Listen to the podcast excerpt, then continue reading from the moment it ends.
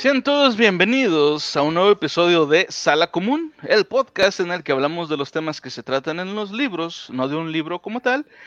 Y el día de hoy ni siquiera vamos a hablar en sí de un solo libro. Hablaremos de un tema que en lo personal me parece muy intrigante, el Lost Media. Pero antes voy a presentar a mis amigos, empezando por Tío Murphy. ¿Cómo estás esta noche? ¿Qué tal, Rosa? Feliz, feliz. El temita el día de hoy está bastante interesante. La neta son cosas de la literatura que uno no se pregunta.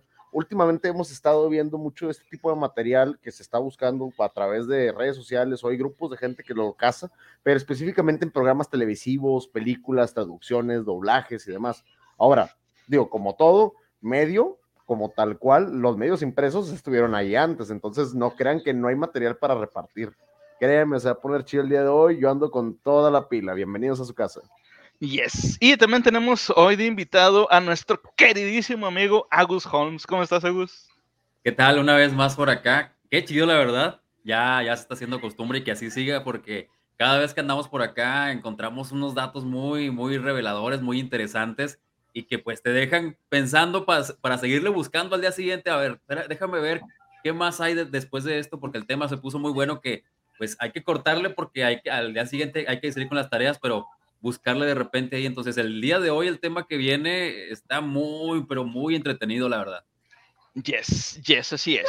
Y bueno, pues antes de comenzar me gustaría recordarles que si les gusta nuestro contenido, por favor denle like y compartan, suscríbanse a nuestro canal, el resto de nuestras redes, que eso nos ayudaría muchísimo y nos motiva a seguir adelante con este proyecto. Y si nos sigues en Twitch, puedes participar directamente en el podcast con tus comentarios. Además, puedes apoyar a través de paypal.me, Streamlabs o Stream Elements. Por lo que te cuesta un café, puedes ayudar a que ese sueño continúe y seguir fomentando la literatura. Sus donaciones son muy valiosas para nosotros, así es que te ganas nuestro cariño para siempre. Y si necesitas que alguien reciba sus pataditas en las costillitas, lo hacemos. Claro que sí. Ahí les dejamos todos los enlaces en la descripción. Y recuerden también que se pueden suscribir este, por una módica cantidad de 20 pesillos a través de nuestra cuenta en Facebook que es una mensualidad, pues ahí que no es nada. Si gustan, pueden pasar. Es, es, un, dólar. Es un dólar para toda nuestra gente de Sudamérica que dice, ¿cuántos son 20 pesillos? Pues es un dólar. Es un dolarcillo. Entonces ahí si, si gustan lo pueden hacer y seguir apoyando pues aquí la, la, la, la, bibliofilia, como dicen por ahí. Y bueno, antes de comenzar me gustaría también preguntarles si ya habían escuchado sobre Lost Media o si habían visto algún video por ahí, eh, o ustedes conocen alguna Lost Media por ahí que, que nadie más conozca? Agus, Agus. Pues vamos a arrancar entonces. Fíjate que había escuchado el concepto como tal, pero nunca me había aventado un clavado a encontrar o a descubrir de lleno ese material que, que andaba por ahí oculto, perdido, extraviado, guardado. Solamente, bueno, yo descubrí este concepto por un, por un evento de acá de México, el evento del 68, el movimiento estudiantil, eh, en este caso, hay, hubo material. Recientemente vi, estaba viendo un documental, hubo material que quedó grabado en, aquellos, en aquel entonces había, un tipo, no recuerdo ahorita el nombre, pero este, este cuate era el pregoncísimo aquí en México en cuanto a el, cine, en cuanto a todo, todo ese tipo de grabaciones. Y este, este vato lo contrata el actual presidente en aquel entonces para que estuviera pendiente y hiciera grabaciones del evento. Entonces, este vato en medio del evento grabó lo que es la, la matanza. Entonces, ese material lo guardaron por mucho tiempo en la cineteca, que años después, curiosamente, de una forma muy extraña, muy rara, se quemó. Y ese material que estaba ahí se, perdió. además, además de muchos, de muchos, de mucho material del cine mexicano que ya no se pudo recuperar. Ah, Entonces yo descubrí el concepto por ese evento, eh, lo del 68, pero más de ahí, más de eso, nunca me he aventado a descubrir más cositas así raras, extrañas, que es a lo que vamos el día de hoy. Yes. Ok. ¿Y tú, tío Murphy? Claro, definitivamente. La Lost Media para mí es un gusto particular, un gusto culposo, porque al final de cuentas mucha de esta información no la vas a poder encontrar. Algunas de ellas son efectos Mandela, que inclusive yo pensé que era un único idiota que me acordaba de que yo recuerdo de esta parte, sucedió así o algo. Ah, bueno, es como una versión donde se hizo así, y hay gente que sí la conoce y sí lo ubica, pero no tienen el registro histórico de ella. ¿Cómo puedes comprobar que algo sucede o pasa si no hay un, si no hay un archivo que te respalde? Por ejemplo, es como si les platicar a ustedes, oye, es que el programa de Stephen King está muy bueno pero me acuerdo que en esta parte pasó esta cuestión así, y si no podemos encontrar el material y la dicha grabación, a lo mejor no, no, existió. O puede que haya una lista de archivos, una lista de, bueno, es que sí se grabó, pero ¿quién lo tiene? A mí me, me, llama mucho la atención. Normalmente ese tipo de material lo he visto en series de televisión, películas, videojuegos, doblajes, que es lo que les decía ahorita. Mucho del material o contenido original que sabíamos que existen o que se publicó como base de ello y se llega a perder. Inclusive, por ejemplo, ahorita que decía los videojuegos, hay versiones beta de Golden Silver de Pokémon, digo yo que soy fanático de Pokémon, que las versiones originales de las demos que se pusieron eh, a disposición del público se extraviaron mucho tiempo, hasta que se pudieron recuperar esos cartuchos y de esos cartuchos se, vieron las, versiones beta de los Pokémon que iban a salir a la siguiente generación antes de ser pulidos. Se le consideraba como material perdido, por así decirlo, porque ¿quién tenía los cartuchos originales? Estaban resguardados hasta que pudieron conseguir las copias. Uh. Sí, sí, de hecho. Sí, yo también. La verdad es que cuando empecé a investigar sobre esto de los media fue precisamente porque lo primero que yo vi también fue de videojuegos, este, de programas de televisión y sobre todo de comerciales. O sea, anuncios, anuncios sobre tal o cual producto que mucha gente recordaba, pero este, decían, bueno, ok, yo también recuerdo ese anuncio, pero no lo he visto. YouTube tiene un acervo enorme de, de, de, de anuncios, pero como que hay muchos que, que, está perdido. Y luego cuando empecé a ver tantos videos de esto, dije, a huevo tiene que haber de libros. Y sí, encontré alguno, algunos casos. Este, sin embargo, pues sabemos, o sea, todos sabemos, por ejemplo, que los nazis quemaron un chingo de libros, sabemos que los cristianos quemaron un chingo de libros también en su momento, y así, y le va rascando para, para, atrás y sabes que hay mucho, mucho contenido perdido. Sin embargo, lo más interesante es cuando es material perdido, pero que se sabe que en algún momento existió, porque podemos dar por entendido, por ejemplo, todos los libros de, este, ¿cómo se llama? De Hipócrates, okay. de la medicina. Sabemos que hay muchos libros que él escribió o, o, textos que él escribió que pues ya se perdieron para siempre. Sin embargo, lo más interesante es cuando sabes qué contenía el, el, el texto que se perdió y ya no puedes recuperarlo porque quién sabe dónde quedó. Entonces, es de lo que vamos a, a estar hablando el día de hoy. Bueno, vamos a comenzar. Venga. Dice, los media, o en español, contenido perdido, es un término que se usa que se usa para englobar el conjunto de contenido de los medios de comunicación que ya no existe o no está disponible para el público en general. El término tiene su origen en el Internet y recientemente se ha popularizado gracias a videos tops que tanto nos divierten, o su variante más actual, los icebergs. Sin embargo, al parecer el término en sí se utiliza casi exclusivamente en Internet. A través de los años ha crecido el interés de las personas por este Lost Media, tanto dentro como fuera del Internet, al punto de que incluso se han creado grupos de búsqueda para recuperar cierto tipo de materiales y páginas destinadas a enlistar los casos más conocidos. Algunas de estas comunidades han obtenido el interés de los propios medios de comunicación masivos. O sea, ciertos canales de televisión incluso han hecho reportajes sobre esto. Ahora, a día de hoy se desconocen los orígenes de la expresión, qué curioso, güey. O sea, hasta el propio Los Media se, se, se perdió de dónde chingados salió. Pero se sabe que se volvió popular a principios de la década de 2010 con la creación de la página Lost Media Wiki, de donde, por cierto, salió la mayoría de la información que les voy a contar el día de hoy.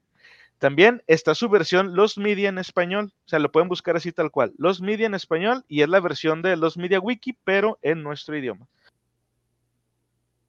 El término los media no cuenta con un respaldo académico, por lo que se han propuesto diferentes definiciones que difieren entre ellas, lo que sería, por ejemplo, las películas perdidas, libros perdidos, doblajes perdidos, animación perdida, canciones perdidas, etc.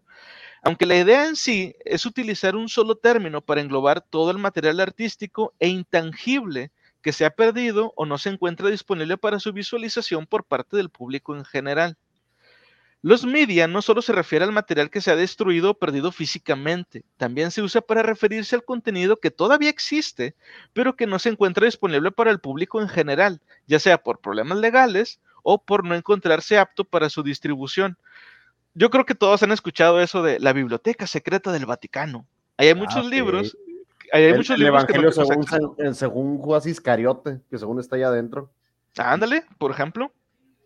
Bueno, dice, un ejemplo de esto eh, sería la incontable cantidad de canciones inéditas de Michael Jackson. Se sabe que estas canciones existen, pero se encuentran resguardadas de tal forma que es imposible que el público en general las oiga. Mucho antes del origen del Internet ya existía el interés de investigar y recuperar el contenido que se había perdido o no se encontraba disponible, especialmente por parte de los museos. Pero en la manifestación del Internet se hizo, más fácil para las personas compartir sus testimonios y experiencias. Ergo, el término los media fue cuando surgió. Los casos más, eh, eh, resaltantes o que cuentan con el interés de los internautas son comúnmente alojados en el sitio Los Media Wiki, se considera que fue debido a su rápido crecimiento que el término Lost Media se hizo famoso y muy común por parte de los internautas. También se ha abierto grupos de discusión sobre los media en sitios como Reddit, un viejo conocido que es 4chan y otros foros similares. La mayoría se dedican más que nada a buscar material considerado como perdido y discutir sobre ciertos temas. En los media. no se metan esos tablones, son del diablo. No busquen los media en 4chan, por favor, encarecidamente. Reddit todavía es un lugar más normalito. Reddit todavía la gente Reddit, digo, sé que mucha raza es fanática de andar ahí buscando en Reddit. Yo no tengo, yo no tengo la facultad para andar ahí navegando en esos foros, pero sí les digo, no busquen los media en 4chan, por favor, gente. Arara, School Vampire, bienvenido. Bienvenido, Vampi. Porfa, porfa, porfa ya saben, es aquí tranqui, sí, pero encarecidamente les digo, no busquen nada de los media en 4chan o tablones así, por favor. Supongo que no van a encontrar lo que ustedes quieren y lo que van a encontrar definitivamente no lo querían encontrar. Sí, de hecho. Bueno, dice, los media una duda. Una duda. Aquí en Latinoamérica juegan mucho con eso con eso. Yo creo que a alguien ya se le había ocurrido y, voy a hacer un comentario ahí porque mucha gente dice, no, es que los papás que se fueron para los cigarros y demás, ¿por qué no lo modernizan? Pues no, es que mi papá ya es los medium. Digo, es un comentario, discúlpeme, de repente ustedes saben que las idioteces se me llenan la cabeza y los tengo que sacar porque si no voy a reventar. Este, pero sí, ¿por qué no? En lugar de decir eso de que no, es que se fue por cigarros y nunca volvió. No, díganlo, es los media. O sea, ya. y hasta le da sacado como que un aire más misterioso, ¿eh? disculpen, disculpen por mis idioteces, pero bueno, continuemos con la programación. Continuamos, dice, los Media Wiki saltó a la fama a mediados de la década de 2010 debido a su búsqueda de A Day with Bob eh, with SpongeBob SquarePants, un día con Bob Esponja, una supuesta película no autorizada de Bob Esponja, búsqueda que se ganó el interés de las personas dentro y fuera del Internet. Se supo después de cinco años de investigación que dicha película nunca existió. Pero bueno, al menos hizo la investigación. Le hicieron una parodia, de hecho, ¿no? No sé, no tengo, el, no tengo el, dato. En la misma serie de Bob Esponja recuerdo que, si se acuerdan que había un pirata, ¿no? Parches, el pirata. Sí. Bueno, recuerdo que en uno de los capítulos trata que él encuentra un video perdido o extraviado, que realmente es una animación de Bob Esponja caminando. Pero creo que le hicieron una parodia, o creo que es una parodia o referencia a eso mismo.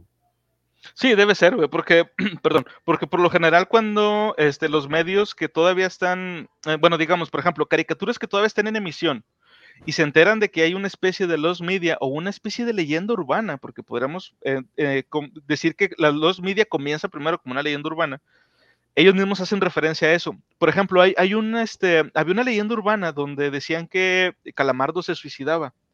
Y hay un episodio de Bob Esponja en donde Calamardo está abriendo así como que están en un universo alterno o algo así y está abriendo puertas. Y en una donde la abre es él mismo. O sea, es la imagen del Calamardo que se suicidó. Que era una imagen que acompañaba a la leyenda urbana. Y la metieron dentro del episodio, güey. Lo hicieron canon, o sea, lo hicieron parte de la serie, ¿no? Exacto. Entonces, este, muchas veces pasa esto, cuando dentro de un medio que todavía está en emisión se hace referencia a una especie de los media, eh, dentro de la caricatura lo hacen canon como, o hacen una referencia. Digo, para darle más continuidad a, la historia. ¿Cómo dijiste que se llamaba el, el de la... De hecho, ah, sí, tal cual, el episodio este que te digo se llama El episodio perdido. Y es una emisión original de de parches que encuentra una como película o algo perdido y lo pone y realmente es este es una animación del caminando. Y ya. Sí, sí, sí, o sea, son cosas sencillas. ¿Qué vas a decir, tío Murphy? Perdón. Sí, es que, ¿cómo dijiste que se llama la, la película perdida? Ah, un día con Bob Esponja. A Date with SpongeBob SquarePants. Qué loco. Bueno, continuamos. Dice, han existido casos en los que estos contenidos perdidos han ayudado a resolver dudas e incluso han aclarado supuestos efectos Mandela, como el caso de los osos Bernstein o Bernstein, un curioso anuncio de leche con niños que se rompían, que a lo mejor sí han visto ese, ese comercial, Sí. o el video, aún no he encontrado, por cierto, del supuesto pedo que Lucero se aventó en el programa siempre en domingo. Nah, eso sí pasó, eso sí pasó, todos conocimos. No, pero es que, es que digo, el, de lo- el de los niños, digo, digo, Agus sí dice que lo vio, me suena de algo, pero no. ¿Te acuerdas cómo era Agus? Es, creo que era promocionando una, una marca de leche, ¿no? Sí, Que eran frágiles, se Sí. supone, ¿no? Ándale. Si el, el niño que no toma leche es frágil, ay, güero. Algo, algo así era, algo así era como que para meterte en la cabeza, pero lo del pedo Lucerito sí es verdad, o sea, a lo mejor los media, pero eso es, un, algo que todos sabemos, no es ninguna leyenda urbana, que se dejen de cosas.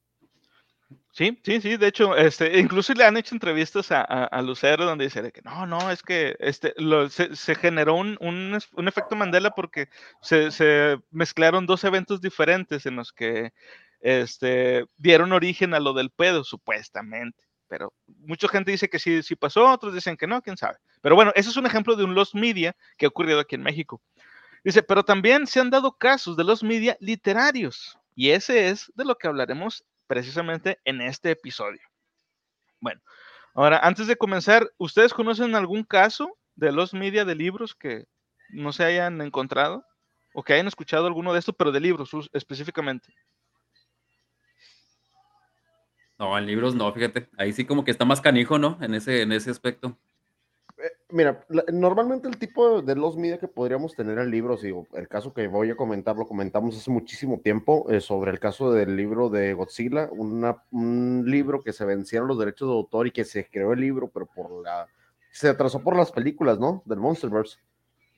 Sí, sí. Se atrasa por ese, ese tema y durante ese tiempo se vencen los derechos. Obviamente cuando lo quisieron publicar ya no tenían los derechos y se perdió la información que contenía ese libro. Sabemos que existe, sabemos que está escrito, pero no podemos tener acceso a él. Sí, de hecho, si no mal recuerdo, el libro se llama Godzilla va a Hollywood. Suena como un, este, como un título muy pendejo, pero era un libro serio. Bueno, tan serio como puede ser un libro de Godzilla. Este, y el libro estaba escrito y todo, pero no se alcanzó a imprimir, este, porque la, compañía que imprimía estos libros perdió los derechos eh, antes de que el, libro se terminara de escribir. Entonces, por ahí está, al parecer, el libro por ahí anda. Pero pues no tenemos acceso a él y cualquiera podría decir, este es el original y quién sabe si sí sea o no sea. Que lo publiquen con otro nombre, ya sabemos que es Godzilla, póngale Lizard, mano, una cosa así, o, algo bien tonto. Digo, pues, estaría chido que si algún libro no autorizado o una historia tipo, pues ya, ya escrita del fandom, Ujú. pero no creo que lo vayan a publicar. El hype del Monsterverse, no digo que se haya perdido, pero no, es, no tiene la misma fuerza que tenía en el momento en que se publicaron las, eh, que salieron las películas, como ahorita. O al revés, güey, a lo mejor precisamente por el, por el hype que tiene, ya un libro como ese, no tan serio, digamos, eh, ya no pegaría. ¿Quién sabe? Digo, a mí me, me gustaría como quiera leerlo. Entonces, ojalá, si alguien lo tiene por ahí guardado en un hard drive o algo así, pues publíquenlo no mames. Oye, estaría bien, vamos a publicar los grupos de los media. ¿Alguien tiene acceso o alguien hackeó una computadora que haya tenido ese libro? Estaría chido. Ah, espérame, oye, este, no, no me está saliendo el video, ¿te sale a ti, tío Murphy? Claro, aquí lo traigo. Ah, fíjate, porque no me dejó ponerle play ya. A ver, a ver. Aquí está. Oye, está en reproducción, pero se quedó estático. Sí, Permíteme, permíteme recargarlo, pero. sí, Para- dale, dale. Es lo que te digo, ya ves que te digo que no. A ver, Tú si no déjame, déjame lo subo yo, a ver, espérame. Sí, bien. Ok, a ver, sacar, ok, expulsar, no. ¿Tú nunca escuchaste, Saúl, de algún libro que tú dijeras, el autor está trabajando en él, o dice, o él mismo ha comentado? Yo siento que también los autores hacen la misma los media porque pierden interés en lo que estaban escribiendo. O sea, de repente que cierto autor esté, no sé, en un momento de, de hype con algún tipo de serie, digo, ya sé el caso de Dan Brown, que empezó mucho por lo de el, el- esto de Ángeles y Demonios y toda la saga que va del, del, del- del Código Da Vinci, yo siento que perdió interés en lo demás que estaba escribiendo. Entonces dejó libros a medias o dejó mucha información ahí escueta, porque en lo que estás haciendo en ese momento o trabajando es lo que te está generando. Me estaba tratando de acordar ahorita, pero no sé si. No, pues los. Aquellos casos donde muere el autor y se queda el libro guardado. No sé si entra en esta categoría que después lo, encuentra algún familiar, algún amigo y, lo publica. Como por ejemplo el de Julio Verne que, tuvimos aquí hace poco. Por ejemplo, sí, que lo encontró el, sobrino, creo. Sí. Y lo, lo publicó. Y en sí, pues, Pero la creo que ya estaba terminada, ¿no? Sí, de hecho fue rechazado por el autor, de, digo, por el, publicista de, Julio Verne, porque dijo, no, es que está bien triste, no va a pegar. Y pues sí, tiene razón, está bien triste la novela. Pero no, para que sea considerado los media, de plano tiene que ser, mm, debe de seguir este, perdido. Porque ya cuando es encontrado, pues ya, ya, es, ya pasa a otra, otro término, güey. En, su tiempo, en su tiempo el Silmarillion pudo haber sido los media, ¿eh? Pudo haber sido, sí de hecho. Bueno, vamos entonces con el primer caso del que trataremos, que es el de las novelas inconclusas de L. Frank Baum. A lo mejor a mucha gente no le suena este nombre, pero L. Frank Baum es un famoso autor infantil de principios del siglo XX, más famoso por su popular y aclamada serie El Mago de Oz. Baum es ampliamente respetado por su gran sentido de la imaginación y su comprensión de la moralidad. Sin embargo, algo de lo que no se habla mucho es que al igual que ocurrió con Arthur Conan Doyle, Baum pasó muchos años tratando de sacudirse la popularidad de los libros de la Tierra de Oz, ya que su verdadera pasión era escribir libros para adultos, de los cuales solo se publicaron cuatro. Otros cuatro nunca fueron publicados, principalmente debido a los problemas financieros de Baum. Los libros se titulaban Our Married Life o Nuestra vida de casados, Johnson, El misterio de Bonita y Molly Odell. Poco se sabe sobre las tramas de estas obras. Cuando Baum quedó sin dinero para seguir escribiendo estos libros, se apoyaría en sus libros de Oz para obtener, mayor em, perdón, para obtener apoyo financiero. Sin embargo, las editoriales siempre rechazaban estos trabajos y le pedían a Baum que continuara escribiendo libros de Oz en su lugar, por eso hay tantos. No se sabía nada de estos cuatro libros inéditos hasta que los biógrafos de Baum descubrieron unas carpetas de archivos y documentos de las novelas, pero faltaban los manuscritos reales. O sea, en los archivos encontraron que Baum hacía referencia a cuatro libros que nunca se publicaron, pero nunca encontraron los libros, encontraron los títulos y medio de qué trataban, pero no los libros en sí. Se desconoce qué pasó con las novelas y sigue siendo uno de los grandes misterios eh, de la literatura hasta hoy en día. Una teoría común, originada por el propio hijo de Baum, es que la esposa de Baum pudo haber destruido las novelas tirándolas al fuego, aunque nunca ha surgido una prueba definitiva ni tampoco las pistas de dónde podrían estar estas novelas. ¿Ustedes qué opinan sobre las novelas perdidas de L. Frank Baum? Pues yo prefiero que sigan perdidas a que sea cierto lo de la esposa. qué triste. Sí, a huevo, güey. Eso es lo que te decía ahorita, viejo. Ahí la fama te lo tragó, lo tragó totalmente. O sea, no fue al revés. El autor no perdió el interés, sino que su obra principal llegó a tragárselo tanto que no podía publicar otra cosa. sí, o sea, la, raza, la misma raza piensa de que, vato, este es tu estilo, o sea, tú estás formado en este lado. Si intentas o sacas algo nuevo, la gente no te la cree, no, no es lo tuyo. Hay, gente que no le gusta, por ejemplo, J.K. Rowling escribiendo obviamente la saga original de Harry Potter, y hay gente que eh, animales eh, fantásticos no les gustó, no les gustó. Yo conozco gente que es muy, muy Potterhead y no les gustó. De hecho, también Rowling escribió, no estoy seguro de cuántos, pero libros que no tienen nada que ver con Harry Potter, este, y a mucha gente no le, no le llamaban la atención, o sea, no vendió nada y sigue, lo seguía publicando bajo su, nombre, porque luego muchos autores lo que hacen es, ok, voy a cambiar, digamos, de giro, voy a cambiar de, mm, género, entonces me, voy a hacer un, un seudónimo. Lo hizo, por ejemplo, este Stephen King. Este, y Rowling, pero Rowling no lo hizo. también. R.L. Stein. al principio, él, sin mal no me equivoco, él publicaba como Bob Stein, ¿no? El primer, los primeros, los de comedia. Sí. El, el, el Steinagus era, era cómico, realmente. ¿y, sí, ¿Y sí traen el morral en ese, en ese área? Sí. es, es asquísimo. No, no, no. ¿Escalofríos te daba risa? estaba, estaba, bueno, de morrito sí lo voy a sacar con cierta atención. Ah, sí. Pero, pero está bien entretenido, la verdad es que es entretenimiento y Errol Stein en su momento pues, que, fue, de hecho, que fue con lo que empezó él, desde pequeño fue cómico, a final de cuentas, este, y ya cuando publicó, el seudónimo era R.L. Stein, el que trae ahorita es un seudónimo de su nombre, es Robert, ¿no? Sí.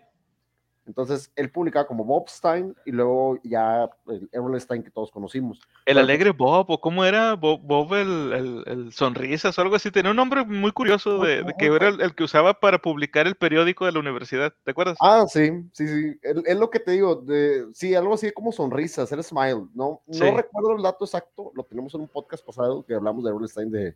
Creo que fue el Monster Mash 1, si mal no me equivoco, fue el primer especial que tuvimos ahí de, de Halloween pero es por lo mismo, porque llegas a publicar tantas obras como lo que pasó a Brown y dices, ¿sabes qué? Es que la gente ya no te ve. Es como, el, digo, pues un actor que lo encasillaron en un papel tantos años, como el caso de este, volvemos lo mismo Harry Potter.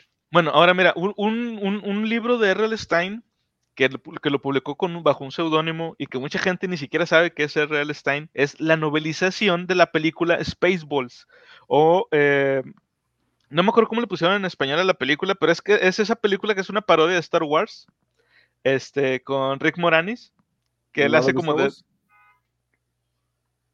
Spaceballs. Es una parodia total de Star Wars. Eh, de hecho, ah. Chewbacca es un perro gigante. Sí, que es, John Candy.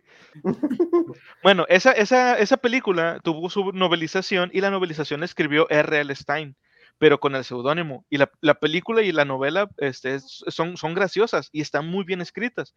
Sin embargo, ahí podríamos decir que, bueno, la novela no la escribió enteramente de su imaginación R.L. Stein, porque el, el, guion lo hizo este, otra, otra persona. R.L. Stein lo único que hizo fue novelizarlo y ya. Este, pero bueno, es un ejemplo de un autor saliéndose de, digamos, de su canon, y, pero cambiándose el nombre para que se venda como quiera. Ahora, qué triste que la esposa, si imagínate que sí realmente quemó los libros diciendo, esto nos va a mandar a la quiebra, esto nos va a tronar, más si está publicado con tu nombre. Es que hacer caminos amarillos, carnal, y fuego. Pues, tal vez, tal vez la, intención de ella en ese momento tal vez era buena. Protegerla. salvaguardar la familia o el, el, legado. la familia, ¿sabes qué? Eh, tu trabajo actual ahorita, lo que tú haces ahorita es lo que nos da de comer. Nos vamos a aventar a la quiebra con este de, algo, que, algo nuevo que no sabemos si, si traes lo suficiente para armar algo diferente.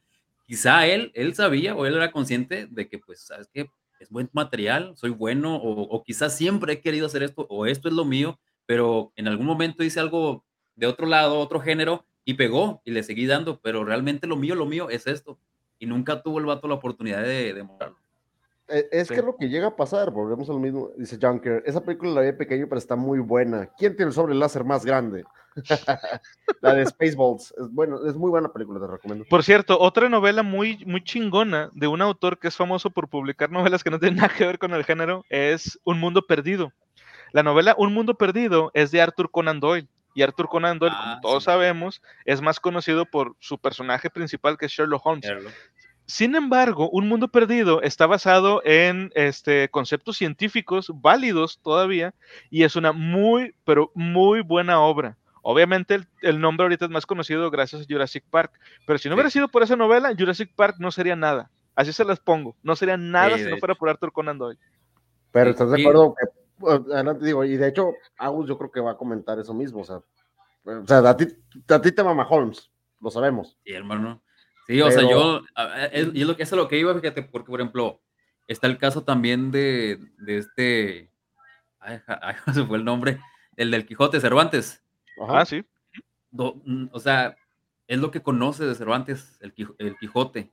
Y revisas la otra parte de, Cervantes, novelas ejemplares y obras de teatro y todo eso, no las ves con un deseo de leerlas, de consumirlas, porque no te imaginas a Cervantes haciendo teatro que, él inició de esa manera, vaya, pero no pegaba el vato. Y su obra más perrona, la más chida de, de siempre, que la sacó estando preso y todo, pues es lo que lo, dejó para la historia el vato. Entonces, te cuesta trabajo ver ver a alguien, al actor que ahorita mencionabas, por ejemplo, al, al, escritor fuera de lo que ya lo, lo, lo, hace, o lo que ya hace siempre, lo que tú lo conociste, o de lo que siempre todo mundo lo conoce, y si te cambia el género, si te cambia el, el estilo, la historia, vato, andas bateando fuera de lugar. Aunque tal vez nosotros nos encasillamos ya en lo que nos dio, que no leemos desde un sentido crítico. El hecho de decir, vamos a ver qué calidad literaria trae aquí en este otro, en otro, otro, género. Que si lo leyéramos de esa manera, tal vez descubríamos, vato, este cuate domina otro género sin ningún problema. Tal vez la historia no es muy buena, pero la técnica de escritura, esa sí es buena. Sí, sí, sí, definitivo. Bueno, vamos con el siguiente. El siguiente caso de un autor bastante conocido y se trata del caso del manuscrito perdido de las memorias de Lord Byron. Esto es de 1824. Es de los casos más viejos que, que he encontrado. Lord Byron no necesita presentación, sin embargo es importante saber algunos datos. Por ejemplo, sabemos que nació en Londres el 22 de enero de 1788. Comenzó a escribir poemas que expresaban varios sentimientos románticos por su prima lejana y su media hermana a la edad de 15 años. Aquí es, era, era regiomontano, güey. Aquí es donde comenzó a sobresalir en escritura. En 1806 había publicado su primer libro titulado Piezas Fugitivas. En 1808 fue elegido miembro de la Cámara de los Lores, que en la Cámara, eh, es la Cámara Alta del Parlamento de Reino Unido.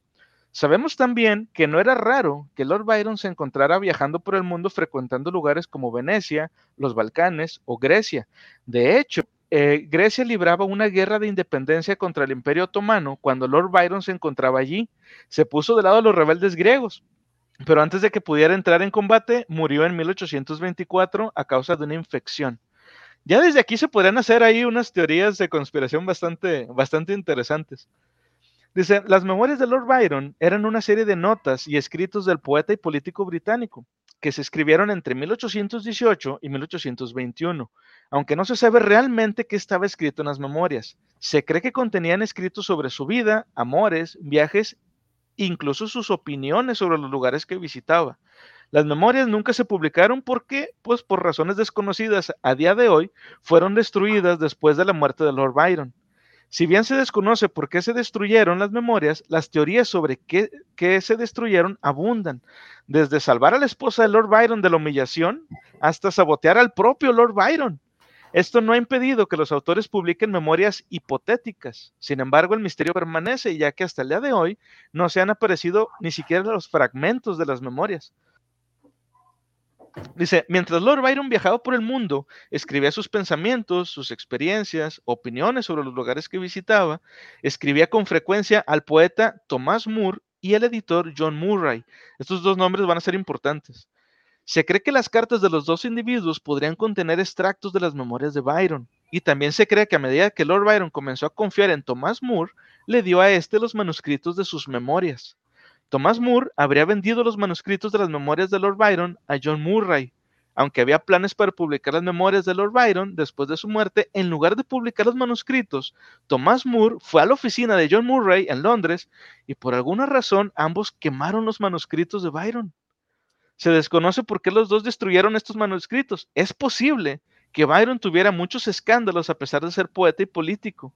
Y quizá destruir los manuscritos protegiera, a, como ya habíamos dicho, a la viuda de Lord Byron de la reacción violenta de estos diversos escándalos. Por ejemplo, se sabe por descubrimientos recientes en los recuerdos de Daisy Hay, la hermanastra de Mary Shelley, que Lord Byron la dejó embarazada y luego la dejó. Describió a Thomas Moore y Lord Byron como, y cito, monstruos. Y como Lord Byron solía acostarse con otras mujeres, esto respaldaría la teoría de los escándalos y es probable que muchos de los relatos descritos por Daisy Hay estuvieran en las memorias de Byron y que esta fuera la razón por la que los destruyeron. A menos que salgan a la luz nuevas pistas, quizá nunca sabremos qué secretos se llevó Lord Byron a la tumba.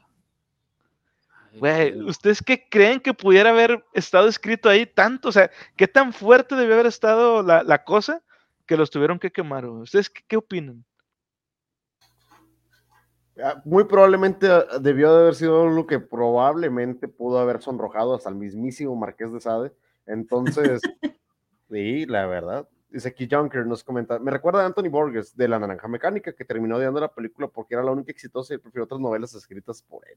Sí, pero es que también se le encargó a Kubrick, viejo, y Kubrick era una bestia para hacer ese tipo de cosas. Entonces, eh, también fue culpa de Borges. ¿Para qué, para qué lo, para qué? y de Stephen King, que también hizo lo mismo. Pero bueno, entonces, no, muy probablemente lo de Lord Byron pudo haber sido una, una seguidilla, digo, ahorita que comentabas las, las memorias, eh, pudo verse una seguida de acto tras acto, y si él lo escribía para sí mismo o llevar un recopilatorio de eso, su imagen pública se iba a ver muy afectada entre la viuda y demás cosas. Volvemos a lo mismo, lo hicieron para proteger los intereses de los bienes que, poseían de él, entonces. Pero muy probablemente hubieran sido pues unas. Dilo, dilo, dilo. Se ha levantado una vida muy, muy interesante el vato, como para atreverse a escribir todas sus eh, aventuras, todos sus desastres y cargarlos. Llegó un punto quizá de que, pues ya, ya acumulé mucho, tengo que deshacerme de esto y la verdad es que sí, te da curiosidad por saber qué, qué tenía y qué tenía ahí. Por ejemplo, en mi caso, yo que me gusta mucho andar buscando libro antiguo, libro viejo, que a veces encuentro dedicatorias, cartas y cosas así de 1920, de 1910, 1915, y que veo cartas. Una vez me tocó ahí una, tengo ahí un montón de cartas de fechadas de 1900 y algo, y te, te enteras de historias de aquellos tiempos que dices, no manches, tiene más de 100 años esta historia. Y lo que pasaba, cómo vivían, cómo se escribían, cómo se decían el uno al otro mediante una carta. Entonces, ¿qué tanto no habrá escrito este pelado en, sus historias para, para, ser alguien que viajó por un montón de lados? ¿A cuántos no le entró y cuántas no le entraron? Imagínate nada más. ¡Ey! ¿Viste que se acaba de entrar un ride de 8 personas? Muchísimas, muchísimas, muchísimas gracias por ir por el host, dijo. Se conecta ahí también Reo y toda la raza. Buenas, buenas. El Man Conexión. Bienvenidísimos a toda, a toda la raza a, su casa, la Biblioteca Pública Mundial. Muchas gracias por, esa, por ese raidazo, ¿viste? Muchas gracias, ¿viste? Bienvenidos al chisme todos. Sí, andamos en el chisme hablando de Lord, de Lord Byron y hablamos del, de los media. En este caso, pues son libros y manuscritos perdidos. En este, este específicamente, este personajazo. Conan, ¿quieres un changuche de paltacate? Sí, por favor. Dos, por favor. Bueno, eh, yo lo que iba a comentar sobre esto de Lord Byron es que, entre otras cosas, también pudo haber sido que como este personaje era, o sea, pertenecía a la Cámara de los Lores, eh, para la gente que no sepa mucho de esto, digamos que dentro del Parlamento británico hay dos niveles y Lord Byron pertenecía al nivel más alto. Entonces, al tener un puesto, un puesto político tan importante, sus opiniones sobre ciertos países pudieran llegar a haber causado en esa época a lo mejor hasta un levantamiento, un levantamiento en armas. Y a lo mejor eso es lo que estos güeyes pensaron, o sea, estos dos amigos, dijeron, ¿sabes qué? No lo publicamos porque no vaya a ser que se hace un desmadre y nos vamos a la guerra por culpa de lo que este vato estaba escribiendo. En cambio, si hoy en día la Cámara de los Lores existiera, digo, ya lo tuvimos ahí en el caso de... Todavía existe. No, que existiera en Estados Unidos. Pero imagínate con el presidente que tenían antes ahí, tuiteando a diestra y siniestra, maldita, o sea, y, arrobando a los países, no. Exacto, güey, es que las memorias de, de, Lord Byron pudieran haber servido como lo que ahora sería Twitter, güey. Y es de que no mames, mira lo que dijo este vato, mira lo que dijo de tal país, y a lo mejor se hubieran, se hubieran unido y se hubieran, se vuelto, o se hubiera vuelto una guerra contra Inglaterra en ese momento digo, estamos elucubrando, no sabemos, pero es, una posibilidad. Oye, la, una de la, la, grandísima diferencia entre en aquel tiempo y hoy, ¿cómo te deshaces de algo que escribiste en Twitter en, Twitter en este momento? ¿Cómo lo, ¿Cómo lo deshaces? ¿Cómo lo desapareces? Ya no se puede. ¿Ya, ya, ya estás empinado? Sí. No, no, es posible. Ojo, las memorias de Lord Byron muy probablemente ha de haber sido una, combinación ahí medio rara de opiniones políticas, opiniones sobre personas que a lo mejor también estaban en los mismos rangos de poder o, pertenecían a un poder económico alto con la gente con la que se rodeaba, las fiestas y, y bacanales que se pudo haber armado y pues todo el, el pequeño libro negro de hijos bastardos que pudo haber regado por, por Europa. Entonces, nos perdimos de un anecdotario interesante por lo menos. La ¿Podríamos decir? Hubiera estado chido leerlo, la verdad. Sí, sí a huevo. Definitivamente, güey. Sería como un. Yo haré mi tweet, mi propio Twitter con juegos de azar y mujerzuelas. Literalmente, güey. Literalmente, es correcto. No, yo la neta sí, sí lo leería, güey. Así como la vida de un mi rey en los 1800, güey. Yo sí me lo aviento, güey. Yo sí me lo aviento tranquilamente. Sí, a huevo. Pero bueno. Ahorita, que mencionaste ese tema del, del aspecto político. Sí, es un aspecto muy, muy pesadito. Por ejemplo, yo me acuerdo, me vino a la mente ahorita, no, no sé, eh, a, ver si lo conocen. Un, un escandalito que traía el, el, Peña Nieto con un vato Ah, que, sí. que, que, que era, que era- es gay o era gay, porque ya no- nadie sabe qué Ah, pasó con ese vato. sí, sí, supe. Que quiso hablar, de él. ándale, quiso hablar, quiso denunciar todo el show porque lo metieron al bote y lo torturaron eh, a nombre de, de este vato. Sí, Pero ya no se sabe nada de, este, de ese cuate. es Salió, verdad. salió Muchas- de la cárcel, pero ya no se supo nada. Mucha de esa información la desaparecen, porque también le pasó Exacto. al último candidato que estuvo por el PAN, a Naya, también le salieron trapos, a, a mucho este tipo de gente. Ahora, a Lord Byron, yo creo que la gente, digo, por el caso que dejó mujeres embarazadas y que nadie le decía nada en el aspecto en que no lo hicieran tan público, estaba pesadito, ¿eh? Para la Sí. época estaba muy pesado. Sí, sí, sí, definitivo, güey, definitivo. Bueno, a vamos con el siguiente, el siguiente caso. Este caso es, un, es más actual, sin embargo, es bastante peculiar, güey. Dice, el siguiente caso se vuelve un poco extraño, principalmente por tratarse de un caso relativamente moderno, pero aún así es desconcertante. Se trata de Camera Heads, el creepypasta parcialmente encontrado en 2009. Algunas creepypastas son tan buenas que muchas terminan convirtiéndose en leyendas urbanas, o incluso la gente termina creyendo que son verdad por más ridículas que puedan parecer. Y existen cientos de videos al respecto de estas obras en YouTube. Sin embargo, algunas veces son más interesantes las historias que envuelven a la creepypasta que la creepypasta en sí. Este es el caso de Camera Head, también conocido como eh, T-Camera Heads o Yo maté a un Camera Head, e incluso otras variantes de este nombre uno de los primeros creepypastas de los que se tiene dato y que, que fue publicado por primera vez en los tableros paranormales de 4chan. Incluso se sabe cuándo se publicó, aparentemente, que fue el sábado 8 de agosto del 2009. Sin embargo, hay afirmaciones de que la historia en realidad data del 2008. La publicación de 4chan, donde se habla de esto, decía, y cito, ¿qué es un, qué es un camera head? Estaba caminando a casa por un barranco cercano y me encontré con una extraña pila de rocas. Y sobre, y sobre estas rocas había, algo, un- había un sobre que estaba roto y sobre él estaba escrito. Parecía haber sido un escrito con carbono ceniza. Decía, maté a un camera head. En la siguiente línea, tocó a Trevor. Y en la última línea decía, obtenga ayuda si no vuelvo. Y un mini, y un mini DV. Un DV era como un videocassette, un videocassette chiquito.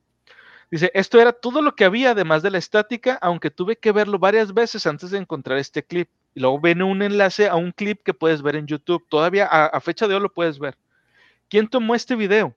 ¿Un cabeza, un, un cabeza de cámara o un camera head? Suena realmente tonto si es que es un monstruo con una cámara por cabeza. La trama del creepypasta involucra a una persona que descubre una pila de rocas, un videocassette. Quien no sepa qué es esto, como les decía, el, el mini DV es, un tipo de video o de, cartucho de video viejito, de los de, de- cámaras antiguas, uno muy pequeño. Además, sobre todo el parecido eh, por el suelo mientras camina con signos que indican lucha. Dentro del sobre había una nota escrita en ceniza o carbón que contenía la frase maté a un camera head, se llevó a Trevor. La persona sube el contenido del cassette a YouTube y comienza a investigar qué pasó y qué son los camera head. Sin embargo, pronto se encuentran siendo acechados por las propias criaturas, con lo cual comienza a caer en la locura. Se supone que la historia es similar en formato a la novela House of Leaves y presenta elementos de un ARG o un Alternate Reality Game. No sé si estén familiarizados con estos de los ARG o que hayan escuchado alguna vez esto de ARG. Juego de realidad alternativa, Ajá. como los Sims. No, un juego de realidad alternativa. No, un juego de realidad alternativa, de hecho los han hecho muy populares últimamente Dross, por ejemplo, son una especie como de historia que trata de en todo momento hacerte creer que la historia es real. Sin embargo, este, la historia es falsa, o sea, a todas luces es falsa, pero trata, se empeña tanto en hacer parecer que es real, con, subiendo videos, fotografías. Este, por ejemplo, hubo un caso muy, muy famoso aquí en México que inmediatamente se cayó, que era el de la piñata de Moana, de una tienda de dulces, una dulcería que había creo que en la Ciudad de México, no sé si se acuerdan de eso. que estaba embrujada, que lo subió Dross, ¿no? De hecho. Sí, esa. Sí, sí, sí. Bueno, eso es una RG, una historia que trata de convencerte de que es real, pero en Ah, realidad es mentira. O Como los la de Dear David, por ejemplo. Sí, por ejemplo ese. Dear O el David, caso sí. ese del, del, del, del- ¿cómo se llamaba este güey? Un- había un, un video de, hay un TikTok de un tipo que dice que viajó al futuro como 10 años o algo así, y que según él está, él está él solo. Y de alguna forma puedes subir videos a YouTube, digo, perdón, a TikTok y se, se suben los videos en el pasado, o sea, en nuestro tiempo. Es algo curioso, pero pues bueno, eso es una RG. Es un juego, es un juego. Pero bueno, la cosa es que este güey estaba subiendo los videos con imágenes y videos aparentemente que estaban malditos.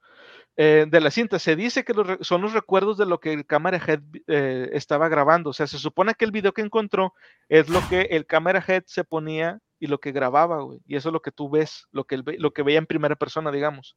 También hay documentos de las víctimas anteriores del cámara head que se publican junto con la historia misma. Ahora, las descripciones de cómo se ven los cámara head varían con algunas fuentes que lo describen como criaturas aparentemente humanas que actúan, quizás sin saberlo, como cámaras de video o cámaras de vigilancia vivientes. Otros los describen como cámaras en lugar de cabezas, de ahí el nombre. Y algunos afirman que son seres biomecánicos, similares a los que creó H.R. Giger, creador del xenomorfo de la película Alien. Sí han visto, obviamente, al xenomorfo.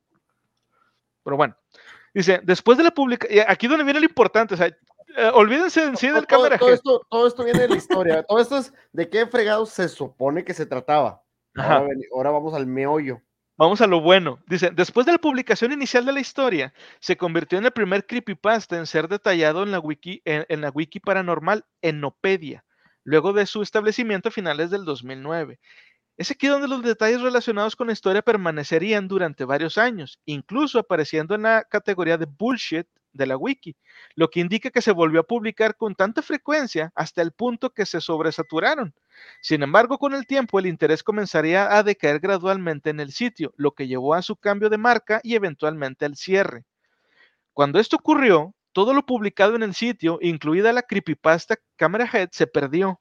Lo extraño comienza aquí porque a diferencia de la mayoría de los contenidos del sitio, la creepypasta Camera Head y todo el contenido que lo acompañaba permanecerían en gran parte perdido, y los archivos de la página Enopedia son pocos y distantes entre sí. O sea, aquí lo curioso fue que cuando esta página cerró, todo el contenido de la página cambió a otro sitio web diferente. Lo movieron nada más. Pero no el de Camera Head, güey. Ese es el que se perdió. Solamente este, güey, por alguna razón. No se perdió todo pero se perdió nada más lo de esta creepypasta en particular. Lo mismo ocurrió con los tableros paranormales, de los cuales no se sabía que existían archivos antes del 2014, momento en que la gente comenzaba a tomar nota de la falta de datos de la historia. Durante muchos años, después de su publicación inicial, la historia y todo el material relacionado parecía haberse perdido por completo. Pero el 16 de agosto del 2020, un usuario de 4chan publicó un enlace a un video relacionado con el creepypasta en un hilo discutiendo sobre este y el contenido perdido.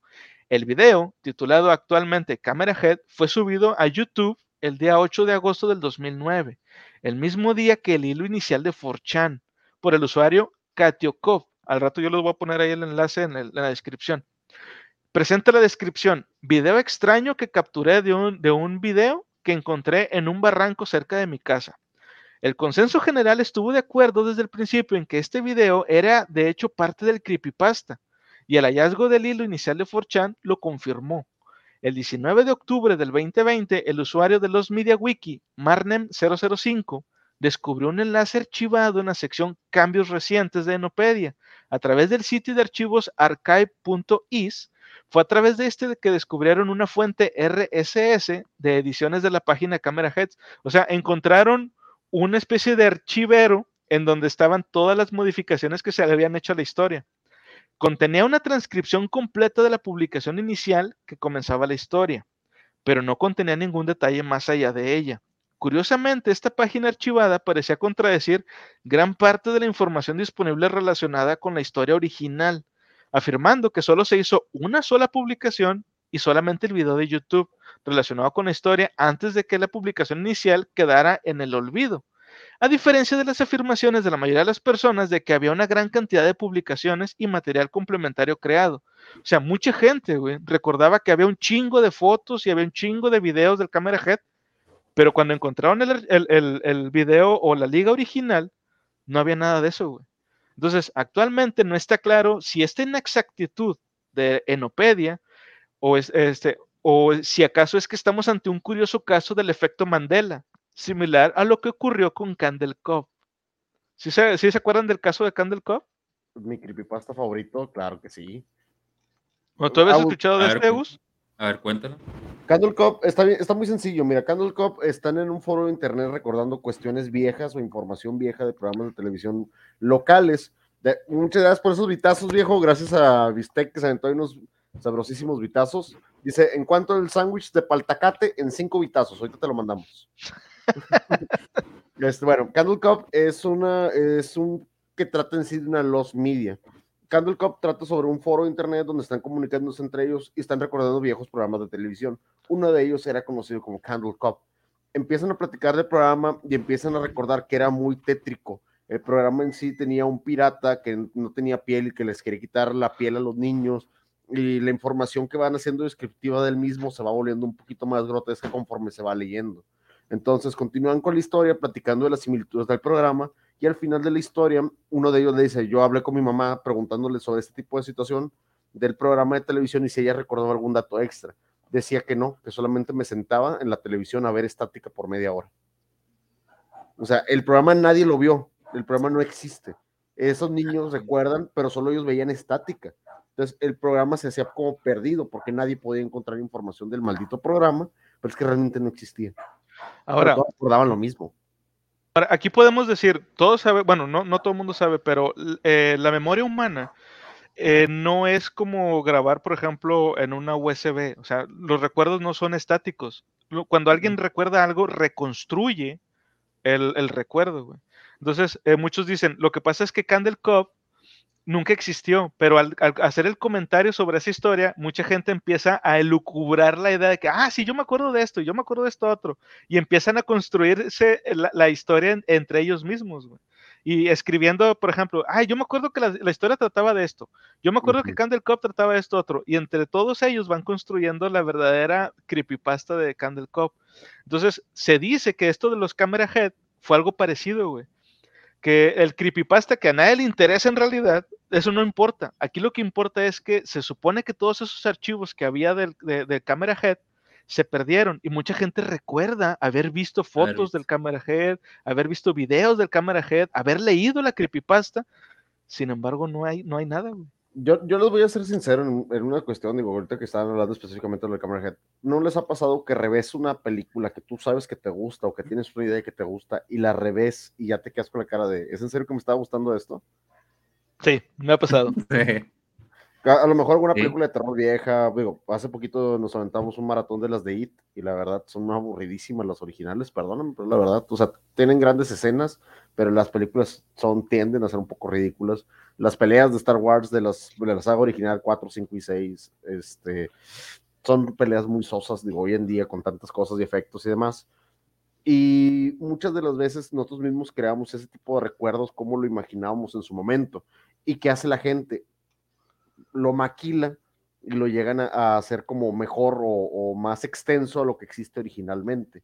Entonces, Camera Head fue, a mi gusto, fue un experimento muy bueno para que la gente pudiera agregarle más cosas a una historia que realmente no era buena. Sí. Entonces, velo Pues de es ese que la- lado. es la- Velo- es la emoción, ¿no? O la sensación, pienso yo, lo que te hace verlo como algo bueno, como algo muy chido, pero cuando vuelves a verlo otra vez, te das cuenta como que, a la fregada, está muy aburrido en el show. Eh, por ejemplo, a mí, me, a mí me encantaban mucho las películas de Volver al Futuro. A mí se me hacen muy buenas todavía cuando las veo, Sí, son buenas. pero llega un punto en el que dices, ah, ya, ya, estuvo, vámonos. Pero yo las recuerdo, no las estoy viendo y las recuerdo y te provoca esa sensación de que, vato, son de mis favoritas. Puedo, no puedo odiarlas. Y, de repente traigo ganas de ver la 2, la 3, la 1. Te pones a verla y ah, en lo personal llega un punto en el que ah, ya, ya va la mitad, tres cuartos y ya no puedes terminarla. Entonces pienso yo que es el- el- la sensación o lo, lo que provocaba ese, esa imagen, ese video, que lo ves de una manera buena, pero pues sucede lo, justo lo que acabas de mencionar. No, la- las peleas de los Power Rangers y dices, ah, qué ridículo Ah, sí. vatos. Pero vatos, Sí, de- nos creíamos Power Rangers nosotros. Sí, A sí, huevo. sí.